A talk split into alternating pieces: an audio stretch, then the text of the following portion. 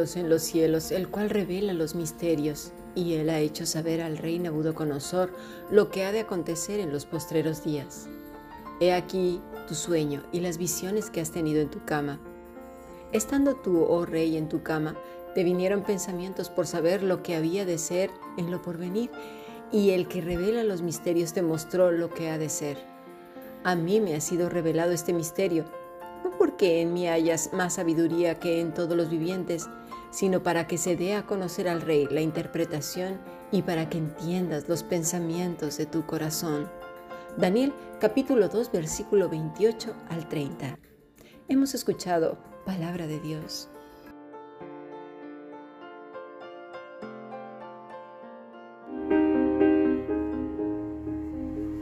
La Fundación Bíblica te invita a participar tanto de esta aula internacional hoy apegados a él, como sus cursos online en mol.fundacionbiblica.com.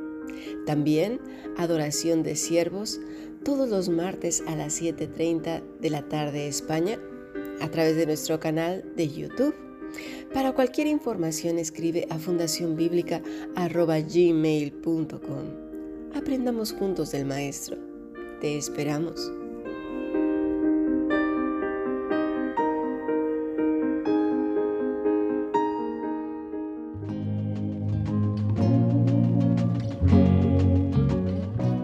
Mañana comentábamos en la fundación con quién realmente nos podemos identificar los cristianos, según este pasaje que acabamos de leer, de hecho, con todo el libro de Daniel. Y le decía al pastor que a todos nos es muy fácil compararnos con Sadrach, Mesach, Abednego y Daniel, pero seamos honestos. Estos desde su infancia aprendían a vivir las escrituras, era su pan y su amanecer y anochecer, el meditar en ellas. Algunos de manera religiosa, pero otros sabían cómo vivirla. Tenían la evidencia transmitida de generación en generación, cómo Dios había obrado en sus vidas, cómo había hablado por los profetas, un montón de cosas.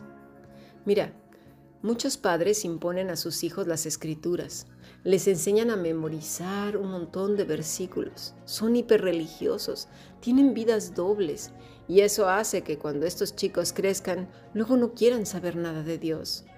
Porque vieron demasiado doblez, demasiadas privaciones, demasiado encierro, demasiada presión, legalismo al punto que no llegaron ni a amar a Dios, solo esperan crecer un poco para salir corriendo. Lo que aprenden de los padres es porque lo ven en su día a día, no por lo que digamos. Lo que, mm, por ejemplo, prohibían sus letanías de versículos y por la tiranía con la que a veces son tratados. En muchas iglesias se les enseña que hay que azotarlos continuamente, que Dios ya les curará después. Pero qué triste, ¿verdad? ¿Cuántos hemos caído en esa trampa? Lastimando para siempre a nuestros hijos, diciendo que era de parte de Dios. De verdad que es una verdadera desgracia. Y no estoy diciendo que no hay que corregir a los hijos, pero hemos tomado algunos pasajes de la escritura para justificar golpizas desenfrenadas, bofetadas cuando se sabe perfectamente bien que una bofetada incluso puede hacerles daño en sus cervicales. Pero da igual, ¿verdad? Es que como lo dijo el pastor, ¿y quién es el pastor sino un humano? Nosotros seguimos la palabra de Dios, no la de los hombres. Tenemos que ser listos. Parece que queremos una excusa para hacer lo que querramos y pillar a uno que es ignorante y que tampoco entiende bien las escrituras para poder justificar nuestras violencias, esos golpes o palizas cargadas de frustración a nuestros niños. Eso no lo respalda el Señor ni lo justifica. Necesitamos enseñar con el ejemplo, con sabiduría y con inteligencia. Y si no la tenemos, pidamos al Señor, busquemos consejo y consejo también para nosotros. Les decimos a nuestros hijos que se controlen y que obedezcan. Y nosotros como padres no somos capaces de controlar nuestra ira, frustración y enfado. Pues ¿qué es eso? Pedimos que sepan lidiar con sus compañeros y no enseñamos con nuestra propia vida a tratar a nuestras parejas con amor, justicia, perdón, misericordia y buena comunicación. Que sepan controlar su, su dinero que reciben cada semana o cada día.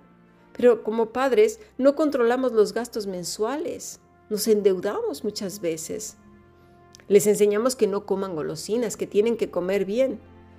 Pero luego nosotros mismos tenemos problemas de sobrepeso por comer demasiado y cosas que no convienen. Y así podría ser un suma y sigue. Así puedes compararnos con estos cuatro jóvenes, me parece que no, quedamos muy lejos. Por ejemplo, miremos las reacciones de los chicos. Una vez más, Dios dice no. Eso es lo que vimos ayer. ¿Por qué? Porque fueron deportados. Pudieron haberse quedado por ahí, quizás escondidos en alguna cueva, ¿no? Pero no. Se fueron directamente a Babilonia. ¿Con quién? Con los tiranos. No dijeron, ay Señor, con los perversos. No, no, no, por favor, no me entregues en manos de mis enemigos, líbrame, Señor. No, no escuchamos esa, oración de parte de estos muchachos. Sus vidas estaban en manos de su Dios. Y podrás decir, eso no dice la escritura, y es verdad, pero la reacción de ellos ante toda la adversidad dice más que cualquier texto. Nos dijo Jesús a nosotros como su iglesia que nos enviaba en medio de lobos. ¿Y qué hacen los lobos a las ovejas? Sino comérselas, ¿verdad?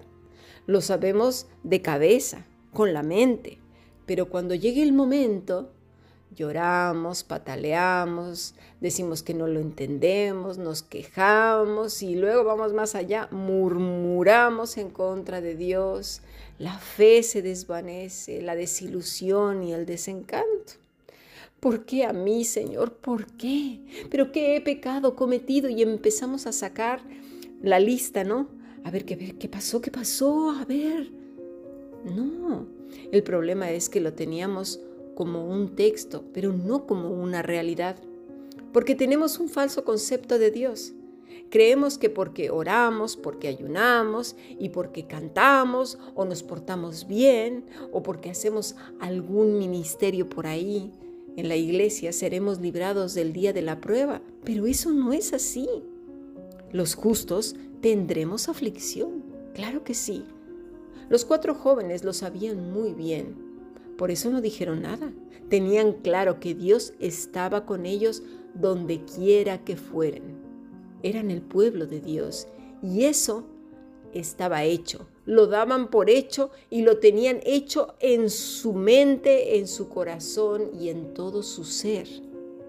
Ahora bien, por otra parte tenemos a un rey llamado Nabucodonosor, uno que no había crecido en los caminos del Señor, uno que había oído de Israel, sí, por ahí, de un Dios que les protegía, pero bueno, había conquistado muchos otros pueblos que no solo tenían un Dios, sino tenían muchos.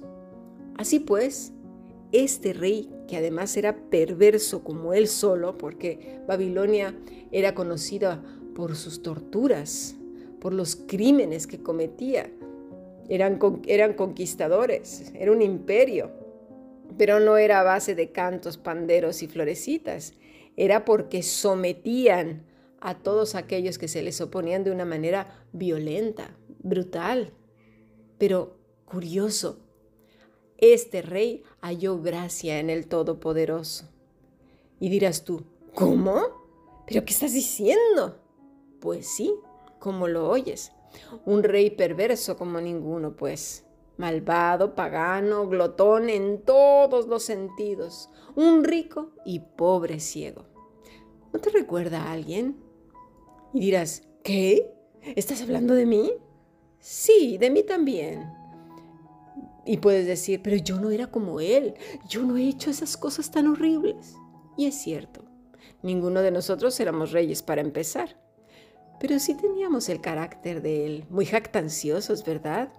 ¿Cuántas veces también hemos sido crueles y mordaces con otros, criticando, murmurando? Y bueno, ya de Dios ya ni se diga. Otros destrozando vidas sin tener constancia de nada, diciendo chismes, incluso ahora mismo. No nos consta nada, pero ahí vamos, con la lengua que parece el tapete de un rey, larga, larga y enorme. Así pues murmuramos de, murmurábamos de Dios, le juzgábamos y, le, y todavía sigue, ¿eh? criticamos. éramos enemigos de Cristo. Y bueno, he aquí una vez más la gracia de Dios. Vamos al versículo 46. Entonces el rey Nabucodonosor se postró sobre su rostro y se humilló ante Daniel y mandó que le ofreciesen presentes e incienso.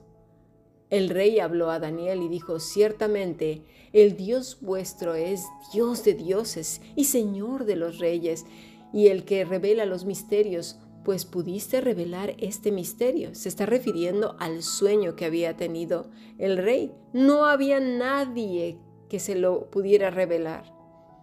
Al punto que le dijeron los adivinos, magos y todos que tenían ahí que eso era imposible, ¿Por qué? Porque él solo lo había soñado y no sabía ni qué era. Tenían que adivinar primero qué era lo que había soñado y luego interpretarlo, y ellos le habían dicho que eso era imposible. Pero Dios le había mostrado a Daniel qué era lo que él había soñado.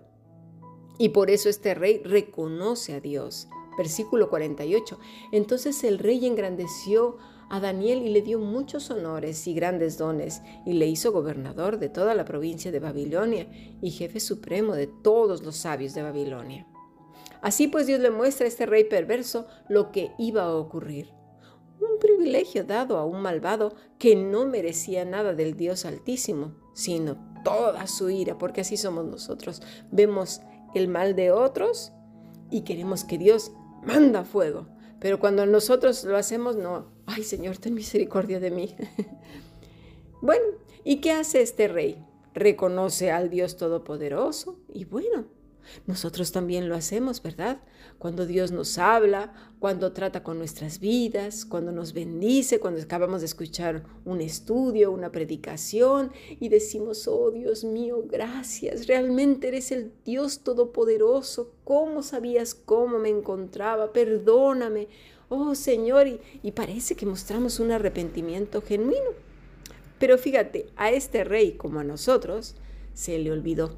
Y bueno, cuando las cosas no salieron como él esperaba, viene la frustración, el enfado, la ira, la amargura, la murmuración. ¿Qué pasó? Bueno, que este rey construye una, una estatua y pide pues que sea adorada.